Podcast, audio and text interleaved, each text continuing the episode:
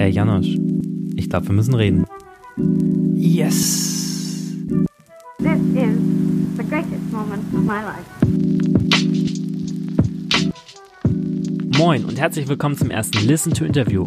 Heute steht die Tour nicht für Janusz und für mich, sondern ich darf heute Gold Roger aka Goldie aka der Gold Roger an meiner Seite begrüßen.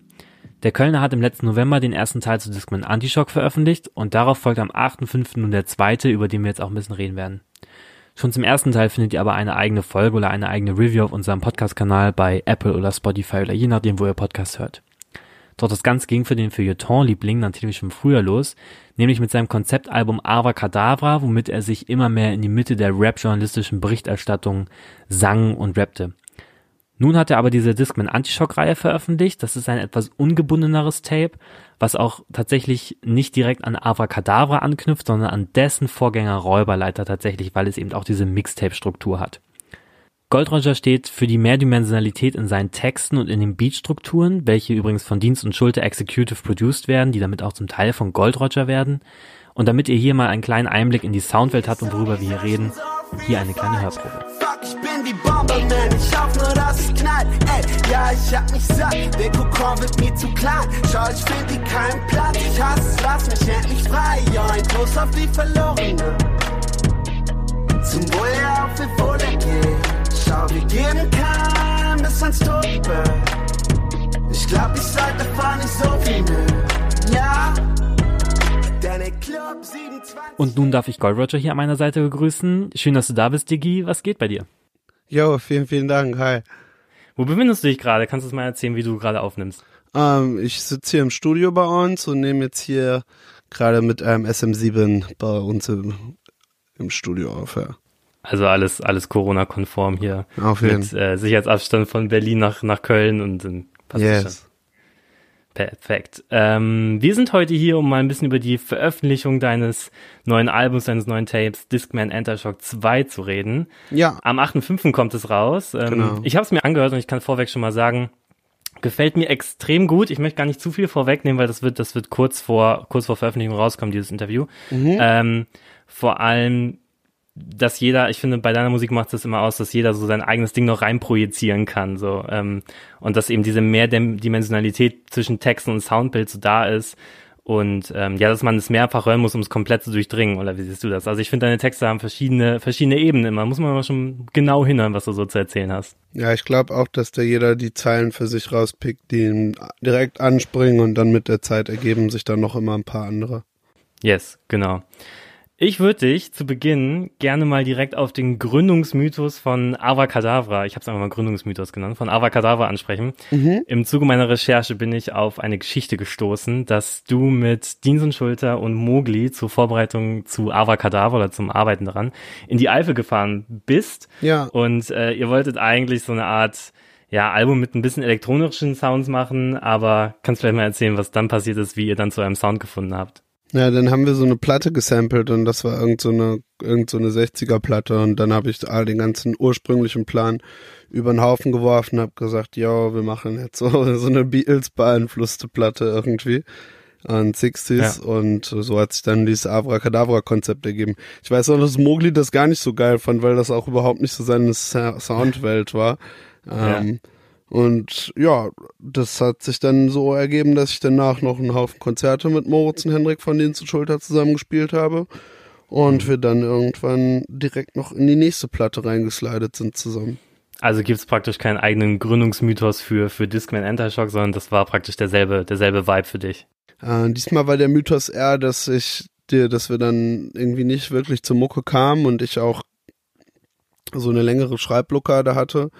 Und dann irgendwann dann so ein Punkt war, wo ich gesagt habe, yo, ich habe mir ist das alles jetzt so krank, scheißegal. Ich war echt kurz davor, ich gesagt habe, scheiß auf Musik, ich habe keine Lust mehr. Ähm, Krass, okay. und dann habe ich 40 Songs in einem Monat geschrieben. Mhm, mhm. Also nicht so bis ins kleinste Wort fertig, aber doch schon Demos, die recht weit waren. Also zum Beispiel Speedball Drive und Potion waren Teil dieser Demos und waren auch eins zu eins dann so, wie sie am Ende auf dem Album gelandet sind. Und aus diesem Pool an Demos hat sich dann äh, der ganze Discman Antishock, ähm, ja, die, die ganzen Tracks irgendwie daraus gespeist bisher. Crazy auf jeden Fall.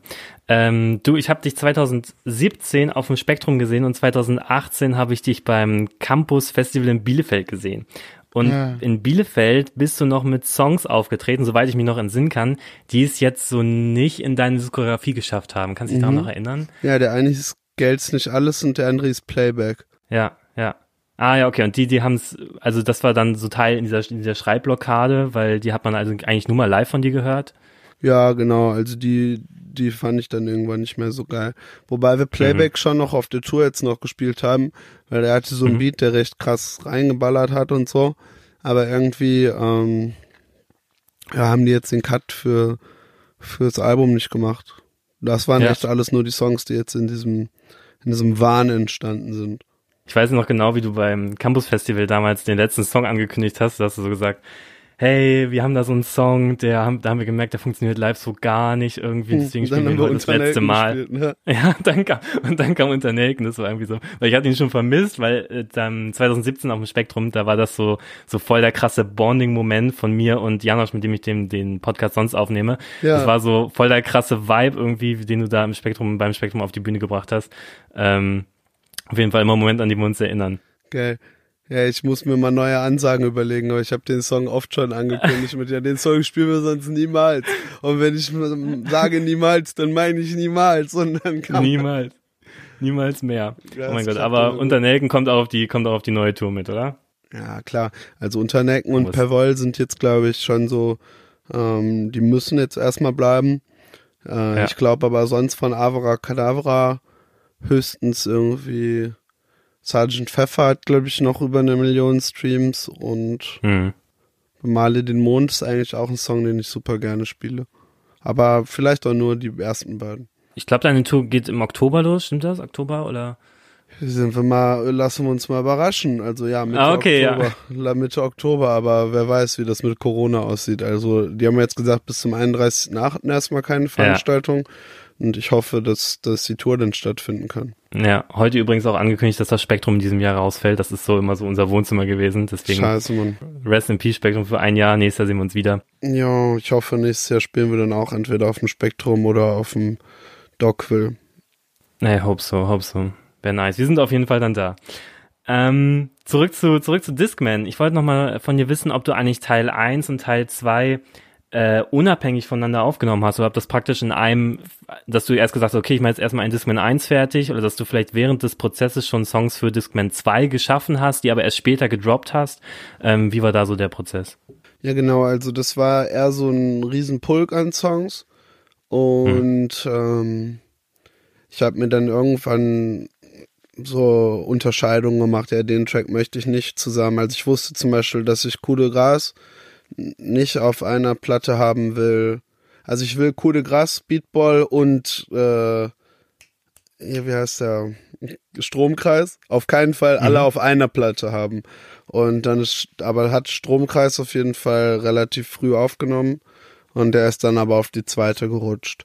Und ähm, so hat sich das eigentlich. Bomberman habe ich zum Beispiel als allerletzten Song geschrieben obwohl er dann als Intro Krass. auf Discman 1 gelandet ist, aber hatte zu dem Zeitpunkt eigentlich schon andere Tracks auch für Discman 2 längst fertig. Und ja, das ist alles, wie gesagt, in einem Zug entstanden. Ich wollte eher, dass es ausgewogen ist. Parabelflug hatte ich auch super früh schon aufgenommen. Aber die, ähm, also Discman 1 und Discman 2, kommen die zusammen eigentlich auf einer Platte auch nochmal raus, also auf einer Vinyl? Yes, die kommt auch am 8.5. Ich muss das mal, ich irgendwie promote ich das nicht so aggressiv. Ich ich kann das nicht so gut irgendwie zu sagen, ja, kauft irgendwas.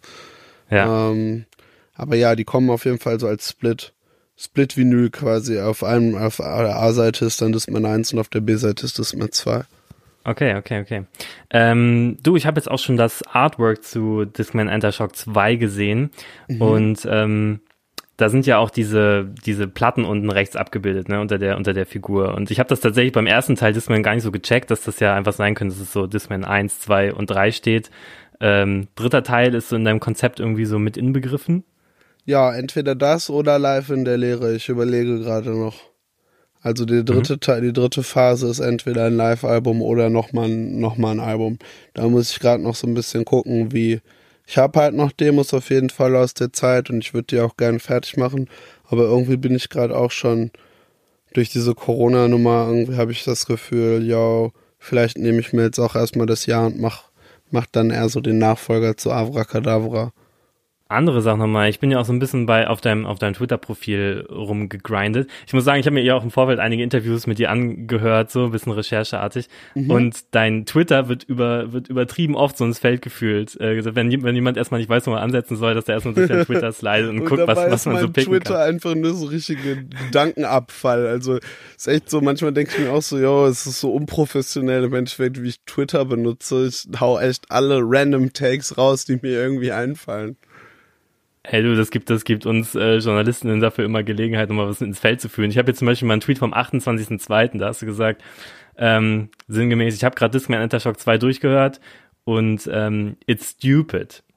Ja. Wie war das zu verstehen? Weil ich muss sagen, das hat mir damals, dachte ich so, okay, findet er es jetzt richtig übertrieben geil oder findet er es irgendwie, ist es doch irgendwie so Schreibblockadenmäßig, dass er es doch nicht mehr im Nachhinein so gut findet? Ach so, nee, ich fand's stupid krass. Also ich fand's, ich hab das gehört und dachte so, yo, ist voll abwechslungsreich dafür, dass es nur sieben Tracks sind. Open Source, Renaissance ist im Weg. Vorne Smart, nur ein Schlag, trennt die Statue vom Fels. Ja, der Part in Florenz, dabei schrieb ich in Köln. Bei der Arbeit mit dem Carrara Marmor nicht stören. Und erst kein großes Geschehen, vorrechte Zahlen. Martin Bill Gates, was bevorsteht, wer weiß. Broken System, los ich geh live. Sag's Larry Page, ich will hoch bis ins All.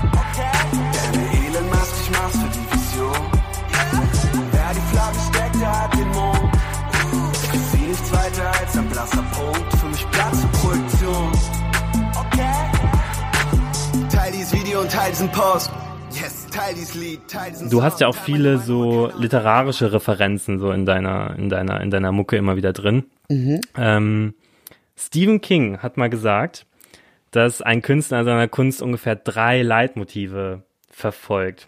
Ich will dich jetzt nicht auf diese drei festnageln, aber vielleicht könntest du einmal für alle Hörer und Hörerinnen, die dich noch nicht so gut kennen, einmal darstellen, was für Motive du in deiner Musik verfolgst? Oder in deiner Kunst? Ähm, ich glaube Drogen, Depression mhm. und Liebe. Mhm. Guter Mix. Ich fand vor allem, ich habe ich hab ja auch schon den neuen Teil gehört, Parabelflug, ne? Das war ja, also als ich das gehört habe, krank, Alter. Also auch von, von der Metaphorik, wie du das beschrieben hast, so vor allem mit diesem, mit diesem Drogenkonsum. Ja. Fand ich, fand ich auch nochmal, fand ich auch nochmal krass. Ein anderes Motiv, was mir Geil, sonst immer noch so in, in, in, in den Kopf geschossen kommt, wenn ich so an ich denke, ist immer so dieses leicht, ich will überhaupt nicht abwerten gemeint, aber so Gamer, Nerdy, Anime, so leicht, so leicht kindlich, das kommt mir auch mal so in den Kopf, weil ich meine, allein dein, dein, dein Künstlername ist doch, glaube ich, auf Goldie Roger von One Piece ähm, mhm. basierend. Oder auch wenn man sich das Artwork zu Discman 1 anguckt, okay, ich habe früher nicht viel One Piece geguckt, ne, aber das Schwert erinnert mich schon ein bisschen an Zorro, muss ich sagen. Ähm, irgendwie, das war so meine erste Eingebung, die ich dabei hatte. Mhm. Ist dieses, dieses kenntliche übrigens, wir können noch mal kurz Shoutouts geben, dass dein Artwork gemacht bei Yawn and Chingye, habe ich das richtig ausgesprochen? Ja. Ja, genau. Shoutout auf jeden Fall dafür, dickes, fettes Artwork. Cool. Ähm, ist das so ein Motiv, was du, was du irgendwie verfolgst, was du immer wieder gerne mit einbringst? Ich meine ja zum Beispiel auch das Tesla-Video hat so ein bisschen nerdy gewirkt irgendwie. Äh, ja, auf jeden Fall. Also ich weiß nicht, ob ich das für immer so machen werde, aber bisher ist das auf jeden Fall was, womit ich krass ficke. Also bei Avra war es irgendwie eine andere Comic-Welt als jetzt bei Discman. Aber mhm. ähm, doch, ich mag das schon sehr. Also es gibt auch Künstler, die immer irgendwie ein Foto von sich als Albumcover nehmen. Aber das finde ich eher boring. Bei mir ist ja. es schon, also jede, jedes Cover soll mich auch irgendwie darstellen, aber irgendwie immer entfremdet oder verfremdet. Kannst du sowas noch zu dem Prozess erzählen, wie das entstanden ist? Hast du ähm, Jorn und, und Chingye, dass das dein, dein, deine Mucke geben und die sollten dazu zeichnen, was, was sie, was sie dachten? Oder hast du schon gesagt, hey, so und so soll es aussehen, so leicht eine Darstellung von mir selbst auf jeden Fall? Ja, also ich habe Chingye so grobe Outlines gegeben und wir hatten einen ersten Fotocover, wo ich, äh, das ist am Ende zum Tourposter geworden, wo ich mit einem mhm. Katana mhm. und einem Helm auf so einem Reifenhaufen stand. Und das habe ich mhm, ihm auch mhm. geschickt und ich habe gesagt, ich möchte, dass es so ein bisschen futuristischen Vibe hat und ein bisschen an Kill Bill war auch was, was mhm. ich im Kopf hatte. Ich habe ihm geschrieben, ich möchte so, dass es aussieht wie wie ein Typ, der abends mit einem Katana loszieht und Rache übt. Mhm. Mhm, mhm, okay. Und ähm, ja, also ich wollte so einen Rächer. Und Ja. ja, hat er dann, hat er dann gemacht. Ja, und beim zweiten, wie ist es beim zweiten Cover? Ja, beim zweiten wollte ich dann, dass es ein Girl quasi noch ist. Ähm, weil das ist für mich so der zentrales Element dieser ganzen Discman-Sache sind halt die Songs auf jeden Fall hier. Vielleicht auf dem ersten und auf dem zweiten ein You und Horcrux auch. Und ähm, ich wollte irgendwie, dass der Discman noch so eine so eine Partnerin hat, die den Vibe hat, als könnte sie ihn reparieren. Okay. Spannende Geschichte. Also praktisch nochmal innerhalb deines Albums nochmal eine, noch eine Subgeschichte. Genau, aber Spannend. das ist, das ist dann wieder was, das mache ich dann auch, glaube ich, oft. Solche Sachen mache ich dann so ein bisschen für mich und gar nicht so mit Finger zeigt, dass man die. Ich hatte erst so eine Liebesgeschichte tatsächlich über sieben Tracks auch, die so Ja. ganz stufenweise funktioniert hat und dann fand ich es fast, Ja. als es so klar war, fand ich es fast unangenehm und hab die dann so ein bisschen zerstückelt und hab Mhm. die drei Tracks in der Zeit raus und ob ich die anderen rausbringe, weiß ich ja an diesem Punkt auch gar nicht mehr. Aber ich habe eigentlich erst wirklich so eine Geschichte von You war auch der Anfang und Horcrux das Ende. Nee, vielleicht Mhm. ist quasi das Ende, weil vielleicht noch nach Horcrux quasi auf der Timeline käme. Und ja, das, ich war in der Zeit relativ hemmungslos am Schreiben halt, habe Ja. sehr viel Musik gemacht. Ja, fresh auf jeden Fall. Ich habe neulich ein Interview mit Marvi Phoenix gesehen, ähm, der auch vor zwei Wochen ein Album released hat, auch krasser Banger auf jeden Fall. Und der hat im Interview gedroppt halt, dass er es richtig nice findet, wenn alle Leute immer so diggen, so die, die, die Cross-Relations so von, von Konzeptalben. Er hat ja ein absolutes Konzeptalbum gemacht. Ähm, wenn jemand so Motive wiederfindet, die so auf Songs stattfinden, also wenn man seine Musik so komplett durchsteigt. Und das ist jetzt eher so, dass du das so für dich machst und dass es dir dann eher so unangenehm ist, wenn man da so komplett durchsteigt, oder wie meinst du? Voll, also ich mag das auch. Ich finde das auch, wenn ich zum Beispiel selber sowas bei anderen Künstlern mal äh, mitkriege oder eine Referenz checke, die so sehr äh, entweder sehr, sehr kryptisch ist oder Bezug auf das Frühwerk nimmt oder so. Wenn Künstler sich selber zitiert oder ein, dann und ich das checke, dann finde ich das als Hörer immer super, super befriedigend. Und gleichzeitig finde ich das so, wenn ich selber mache, gibt mir das ein Gefühl, dass die Musik immer noch Momente hat, die, die, die ich eher für mich einbaue und gar nicht so jetzt mit dem Hintergrund irgendwie das, das schreibe ich für, für mich oft sowas und dann finde ich es ganz geil.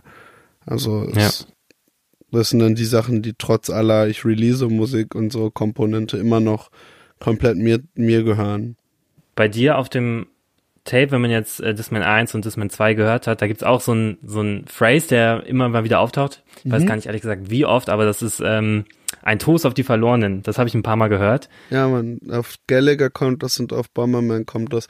Tatsächlich hatte ich das auch noch auf mehr Tracks in den Demos. Ja, das ist, das ist, ähm, sowas, genau. Also Ah, das, okay. das finde ich dann geil. Also wenn das dann einer hört, denkt er, ey, das kenne ich doch, ah, funny. Und ähm, wenn Leute damit ficken, dann ist das auch so eine Zeile, die dann auf auf dem Konzert, die Leute, denen das aufgefallen ist, die werden auch diese Teile auf dem Konzert mitrappen und so.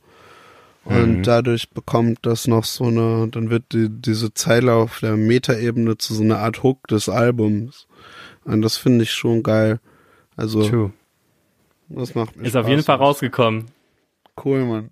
Ich habe noch ein anderes Interview mit dir gesehen. Da hast du, meine ich gesagt, wenn ich jetzt nicht falsch zitiere, dass Discman rein, ja, so in, dein, in deinem Werdegang als Künstler betrachtet, eher der Nachfolger zu Räuberleiter ist als zu Avra. Stimmt das? Ja, auf jeden. Also für mich ist ähm, Discman eher sowas wie, es ist immer sehr, sehr schwer, wie man Sachen benennt und so. Aber von der Herangehensweise ist es für mich sehr Mixtape-artig. Ich habe jetzt nicht so ein klares Oberthema, dem ich alles unterordne, wie bei wie bei äh, Avracadabra. Ähm, und habe auch an dem Punkt darauf nicht so Bock gehabt. Also ich wollte einfach relativ zügellos Musik machen und mir dann da irgendwie so die Songs raussuchen, mit denen ich ficke. Und natürlich halt gibt's auch immer irgendwelche Motive, so, die sich durchziehen, aber äh, ich habe irgendwie das Gefühl, dass wenn ich nochmal mit dem Anspruch an eine Platte rangehe, wie ich an Avra rangegangen bin, dass ich dann irgendwie was, was machen will, was crazy ist. Also ich muss auch sagen, zum Beispiel, wo, an wem man das ganz gut erläutern kann, ist zum Beispiel, ähm, ich finde To Pimp a Butterfly hat bei Kendrick mhm. einen ganz anderen Vibe, so auf so einer, das ist ein Album, Album, Konzeptalbum und Damn hat dann irgendwie, trotz dessen, dass es auch ein sehr rundes Album ist, irgendwie so ein Mixtape-Charakter, der an eher so an diese mhm. alten Kendrick-Sachen wie äh, Kendrick Lamar IP oder Overly Dedicated irgendwie erinnert. Und ja. ähm, ja, das, das war so das Konzept für das man war ein dopes Mixtape zu machen. Bei Kendrick war es ja auch immer, ist bei mir immer so das Ding, dass er, finde ich, auf jedem Album irgendwie so eine andere Perspektive einnimmt und irgendwie nochmal einen anderen Charakter mimt, so irgendwie, ne? Und ähm, das ist das, was mir bei, was mir bei, was mir so bei Kendrick auffällt und dein Tape auf jeden Fall. Ähm, für die Deutschrap-Szene, also für, ich glaube, für jeden Goldie-Fan und für die Deutschrap-Szene ist das ein, ist das ein dopes Tape. Also ich freue mich richtig drauf, wenn es draußen ist und Geil. ich glaube, alle Hörer und Hörerinnen können sich auch schon mal drauf freuen. Das wird, das wird ganz cool. Ähm, lass uns doch mal ein bisschen was über die Produktion vom Album ein paar Worte drüber verlieren. Mary mhm. hat gemischt. Ja. Äh, wie ist da so die, die Connection zustande gekommen zu Mary? Die existiert schon ein bisschen länger, glaube ich, oder? Also ich habe ihn damals ähm, über Kurt Prödel, weil kennst du schon auch von Twitter, ich ähm, war mit Kurt Brüll zusammen auf der hab, nee, ich habe den auf einer Party kennengelernt, tatsächlich habe ich Mary. Und dann hat er uns zur Hydra 3D Release Party damals eingeladen. Da habe ich ah, dann okay. auch die anderen Boys kennengelernt und bin dann in Kontakt geblieben. Und ähm, dann hat Mary irgendwann ein neues Studio gesucht nach dem nach der Dead Adam Trennung. Und bei uns im Studio wurde ein Raum frei und dann habe ich die Connection klar gemacht. Und Mary sitzt jetzt halt auch, hat einen Raum jetzt hier im Parker Studio in Köln. Und ähm, war super praktisch, also versteht sich mittlerweile auch crazy gut mit mit Moritz und Hendrik von Dienst und Schulter. Ähm, die sind hier richtig haben, haben sich richtig äh, drei Leute gefunden so und ja, cool. ähm, deswegen war das für mich irgendwie voll angenehm zu wissen, dass Mary Bock hat. Und der sitzt nebenan und ähm, hat dann die Songs nochmal fett gemischt. Also Moritz mixt natürlich auf so einer Premix-Ebene auch schon sehr, sehr weit. Aber Mary hat uns dann auf jeden Fall geholfen, nochmal Abstand zu den Songs zu bekommen. Hat so Kleinigkeiten auch noch dazu gemacht, wie zum Beispiel, wie leicht hatte er erst keine 808 irgendwie unter der Kick und die hat er noch eingespielt und so. Und hier und da kleinere Änderungen noch gemacht, die die Songs auf jeden Fall nochmal in ein anderes Licht gerückt haben. Okay, krass auf jeden Fall. Wer mal Interesse hat, ähm, Mary Studio mal von innen zu sehen, es gibt ein Video, ich glaube, da hat El Guni mit Hazel Brugger so einen Händewasch-Song gemacht und da ist auch so eine Kamera dabei, ähm, ja. wo mal Mary Studio gezeigt wird. Ist auf jeden Fall auch ein cooler Song geworden. Der ist ja bei uns auch hier im Badezimmer, da auf dem Klo ah, hat er okay. aufgenommen und jetzt in dem Odemar-Video war äh, im Raum von Moritz und Hendrik, da steht der Flügel Ah, okay, und, okay. Äh, ich glaube, Mary postet auch, hat öfter bei Sachen auf seinem Insta von seinem Raum. Sein Raum ist auf jeden Fall richtig geil. Die haben den gerade frisch renoviert und der hat jetzt ein Decken so Igel in Form von seinem Logo und so. Ich glaube, der ist hier richtig angekommen. Also der, für den ist das auch, ähm, der Typ ist ein richtiges Arbeitstier, Alter. Der kommt jeden Morgen immer wirklich früh hier hin und dann äh, zieht er durch so bis 18 Uhr und in der Zeit macht er halt so eine krank gute Zeiteinteilung und so. Der arbeitet wirklich immer so an fünf Projekten gleichzeitig. Ich komme nicht drauf klar. Mary, der Überhustler einfach. Crazy, crazy. Ja, da macht bestimmt auch dann richtig Bock zu arbeiten, wenn das gerade irgendwie so frisch renoviert ist. Ich würde gerne nochmal fragen, diese ganze Kölner Connection, ne? Also man redet sich ja, Deutschrap wird ja momentan immer so in, in Himmelsrichtung und Städte eingeteilt. Also es gibt diese, diese, diese Berliner Clique um, ja. um hier ähm, Paschanim, Simba und so weiter. Und dann gibt's so Köln, so Lugatti 9 und Jo, die hängen ähm, auch auf dir rum. Die hängen auch auf euch rum. Also diese ganze Kölner Connection, seid ihr irgendwie alle miteinander ähm, ja im Studio? Ja, auf jeden Fall. Also war noch nicht mit ganz Köln zusammen auf einen Schlag im Studio, aber die Jungs, also Moritz und Henrik, haben wir, oder Dienst Schulter haben auf jeden Fall auch, stimmt, so 15 Songs mit Lugatti und Nein gemacht. Die Frage bei Lugatti und Nein ist immer, kommt das alles je raus, weil die machen wirklich so gefühlt jeden Tag Songs. Aber ich habe hier Lugatti-Songs gehört, die mein Leben gefickt haben, so, die besser sind meiner Meinung nach als alles, was bisher rauskam, so. Und ähm, auf jeden Fall, also Guni hat jetzt hier mit Mary auch Tracks gemacht, vor allem diesen Allein gegen alle da, den er jetzt Ja, rausgebracht hat. Song. Da hat Moritz zum Beispiel von den Schulter die Gitarre auch eingespielt. Der Beat lag vorher irgendwie zwei Monate bei mir rum und dann hat Guni darauf einen kranken Song gemacht. Und das ist schon ganz cool, dass man kennt sich. Ähm, und hier gerade die Jungs ähm, schaffen jetzt produktionsmäßig auf jeden Fall so einen Anlaufpunkt. Ich hoffe, dass die das. Ich muss mal ein paar mehr Beats auch freigeben. Ich hoffe, dass hier die Kölner Szene sich so ein bisschen auf die Producer hier einschießen kann. Aber hier kommen auch andere Leute. Also Audio 88 und Jessin waren auch hier ein paar Tage, haben Musik Ah ja, gemacht. nice. Auf dem Jessin-Album haben, äh, haben Dienst und Schulter auch ein paar Songs produziert gehabt. Ähm, Madness hat hier auch, äh, von Madness und Duell war auch ein paar Tage hier und so. Hier kann man auf jeden Fall auch gut mal ein paar Tage chillen. Crazy und sich wahrscheinlich auch inspirieren lassen von, von anderen irgendwie. Also man kommt ja wahrscheinlich auch irgendwie in Austausch und Ja, jetzt gerade ist hier ein geiler Vibe. Also seit Mary vor allem nochmal da ist, ist, ähm, ist so ein sehr, letztens war ein paar Tage irgendwie Noah Levi hier, so ein Popsänger, auch nochmal eine ganz andere Ecke so. Und Ja. ähm, es ist gerade auf jeden Fall ein sehr lebendiger Vibe. Also es passieren viele Projekte so und das ist, das gibt einen geilen Drive. Ja, cool.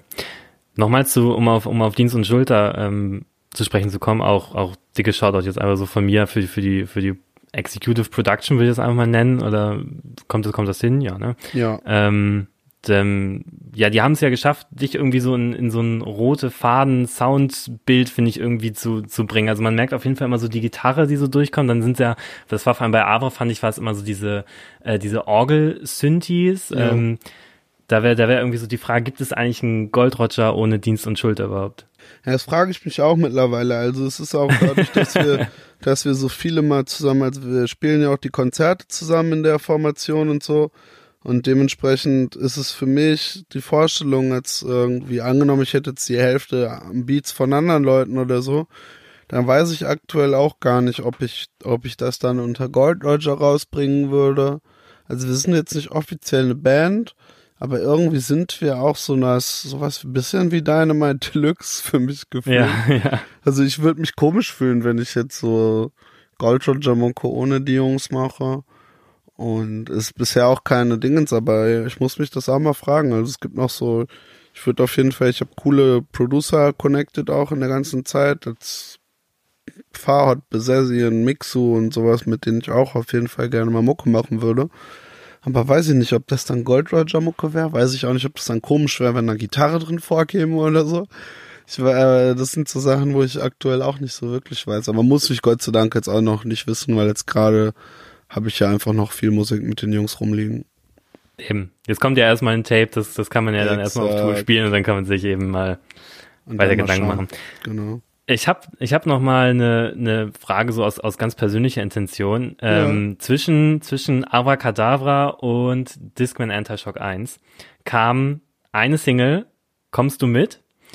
Und ich glaube, Koral, kam Korallenriff auch dazwischen, der Feature-Part von dir. Ja, Ähm, kommst du mit? Wie würdest du diesen Track jetzt irgendwie so in deiner Diskografie irgendwie verorten? War das irgendwas, was raus musste? Weil ich fand den Track damals, als ich den gehört habe, fand ich den übernice. Also, vielleicht, weil er auch in dem Moment so voll meinen Mut getroffen hat. Äh, was ist das für ein, für ein, für ein Song? ähm, ich hatte ganz, ganz damals mit einem Producer, der hieß Nougat, zusammen schon mal eine Version von diesem Track gemacht für sein Tape. Ähm, dann wurde der Track runtergenommen von Spotify und dann musste ich ihn nochmal neu machen. Und das war mir auch ein Anliegen, den irgendwie nochmal neu zu machen, weil ich den Track mochte. Der ha- hat irgendwie, wollte ich trotzdem damals nicht auf Räuberleiter packen, ich weiß nicht wieso. Deswegen ist der dann auf Nougats Tape gelandet. Ähm, und das war vor allem ein wichtiger Track für mich irgendwie, weil ich den für meine Ex-Freundin geschrieben habe. Ähm, und ja, ich, ich fand es irgendwie doof, dass der Track auf einmal weg war. Und ähm, das ist der einzige Track, den ich irgendwie für einen Girl geschrieben habe. Also ich habe all meine, all meine Tracks handeln bisher leider vom selben Girl. Ähm, aber das war mir einfach wichtig, dass der Song oben bleibt, weil der gehört auch irgendwie ein Stück weit ihr. Krass. Okay, ja, das war nochmal so interessant zu wissen, weil ich den Song damals so cool fand. Das war halt so zwischen, man wusste nicht so ganz, okay, in welcher Phase befindet er sich gerade und ähm, ja, wenn es einfach so Musik als Ventil irgendwie war und wenn der Song irgendwie auch ihr gehört. Ähm, so, jetzt ist mein, mein, mein Neugierdegefühl, was diesen Track angeht, auf jeden Fall gestillt. Ja, da musste auch zwischendurch irgendwas kommen. Ähm, aber ich wollte erst eine Playlist anfangen, weiß ich noch, so wie A zum J dann auch. Äh, da sollten auch diese anderen beiden Tracks, die schlussendlich, die ich da in Bielefeld gespielt habe, die nicht rauskamen, sollten eigentlich Teil von so einem Playlist-Projekt werden. Das, äh, das, wo hat sich dann irgendwann auch ja, verlaufen, dann war ich doch, jetzt will ich ein Album machen. Den Namen des Playlist-Projekts habe ich dann erst weitertragen und das irgendwann aber auch in das Man Anti-Shock umbenannt. Und ich krieg genug, schenk ein pulle Grey Goose vor der Show,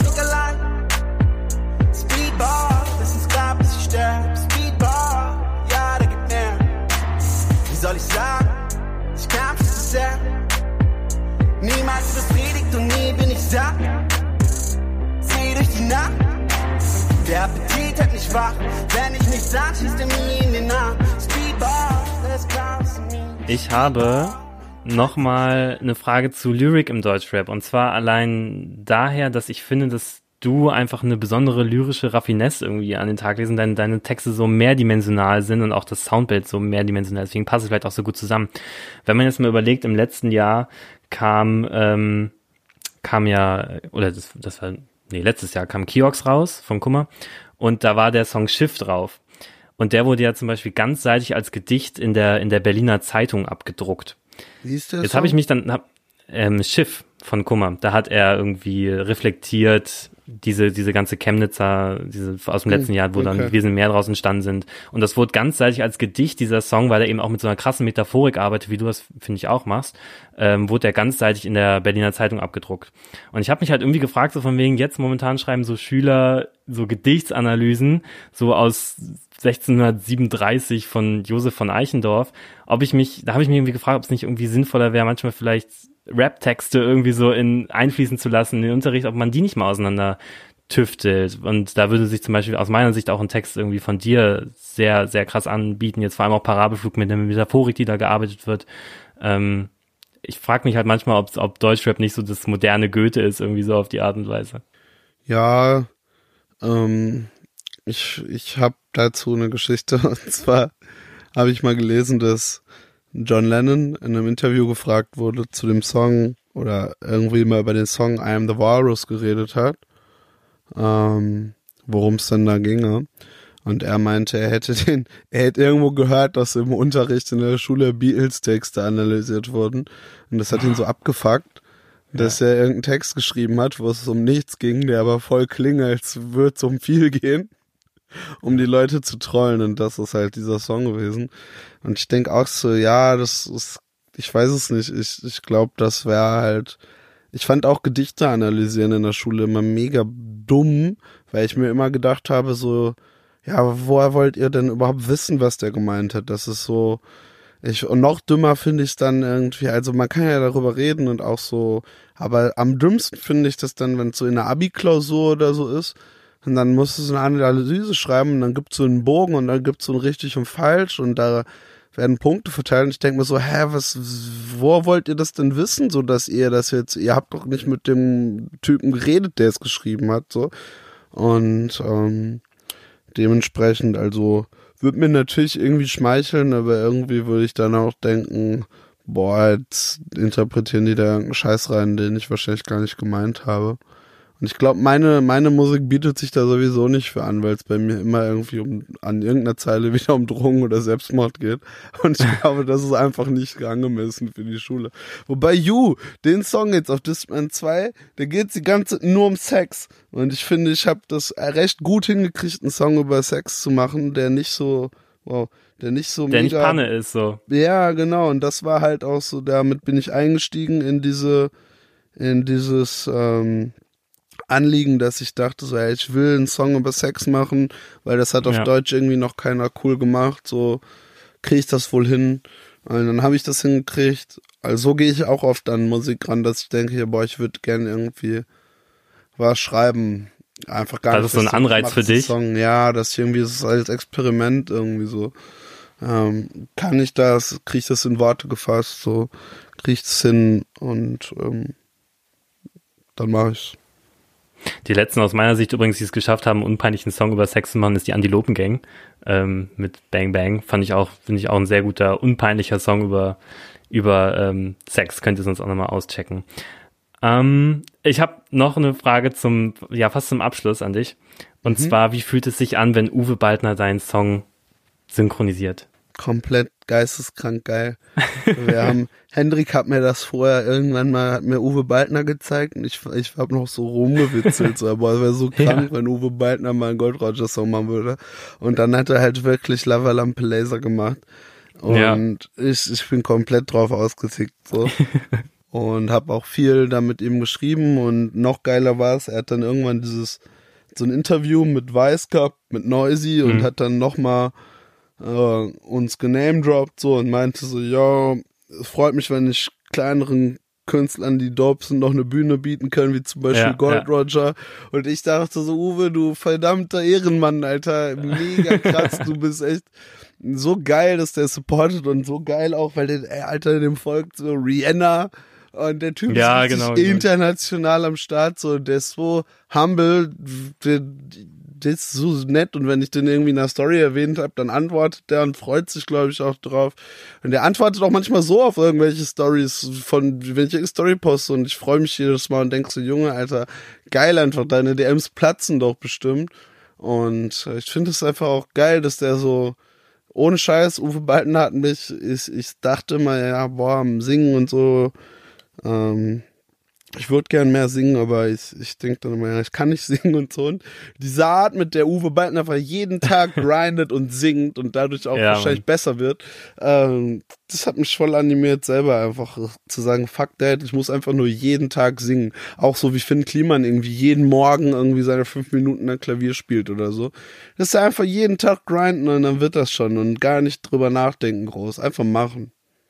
Einfach, einfach immer raus. Und wir haben auch so überlegt, ob der, ob, wenn man von Uwe Baldner gelipsingt wurde, ob das so eine Art neuer Ritterschlag im Deutschrap ist. Oder Alter, komplett. allgemein. Hab mich komplett certified gefühlt. Das war echt so, was für ein Juice-Cover. Ich hab, äh, kann ich auch sagen, wirklich, Thunder Rapper, ja, und was für blaue Haken hast du? Uwe Baldner, äh, Uwe Baldner Lip-Sync? Nee, okay, hm, ja, dann, dann bist du wohl doch nicht so certified. schön, schön highlighten im Lebenslauf. Uwe Baldner hat meinen Song gecovert. Wow. Alter, komplett geil. Aber nächstes Mal, wenn ich Tinder-Date hab nach der Corona-Nummer, äh, Oh, das muss man so ein Tinder-Bio schreiben. Ey, guck dir das an, Mann. Das wäre, das wäre auf jeden Fall mal ein, merkt euch das, falls euch mal jemals Uwe Baldner covert, nehmt das in eure Tinder-Bio mit auf. Direkt. An, an dieser Stelle, in diesem Sinne, ähm, Goldi, vielen, vielen lieben Dank für das Ich Gespräch. danke war äh, richtig cool, hat mega Bock gemacht. Ähm, ich würde dich noch bitten, einen Track bei uns in die Playlist zu packen, in die Listen-to-Playlist. Ja, und zwar muss ich sagen, ich bin super spät irgendwie jetzt so auf die, also ich kannte natürlich so ein paar Singles von The Weeknd, aber so richtig Ja. interessiert habe ich mich erst so, nachdem ich einmal mit Wavy Boy gechillt habe und er mich wirklich eindringlich auf das Thema angestoßen hat. Und ähm, bin jetzt auf dem Song House of Balloons Schrägstrich Glass Table Girls ähm, komplett hängen geblieben. Ich finde den Song so geisteskrank geil und äh, den würde ich in die Playlist packen. Von seinem Mixtape am Anfang. Während, während alle Blinding Lights hören, hört Goldi lieber House of Balloons. Ey, mega kranker Track einfach. Ist auch ist mir voll peinlich, dass das so an mir vorbeigegangen ist, weil der Track ja auch schon ein bisschen älter ist so. Also jetzt nicht irgendwie so super undergroundig, aber boah, der Track fickt mein Leben. Findet ihr auf jeden Fall jetzt äh, ad hoc direkt bei uns in der Playlist. Ähm, Nochmal vielen lieben Dank. Wir sind zwar kein Fidium Bumsi, ne? Ey, easy. Geil, Mann. Ich danke dir. Super. Bis dahin. Mach's gut. Ciao, Goldie. Tschüss.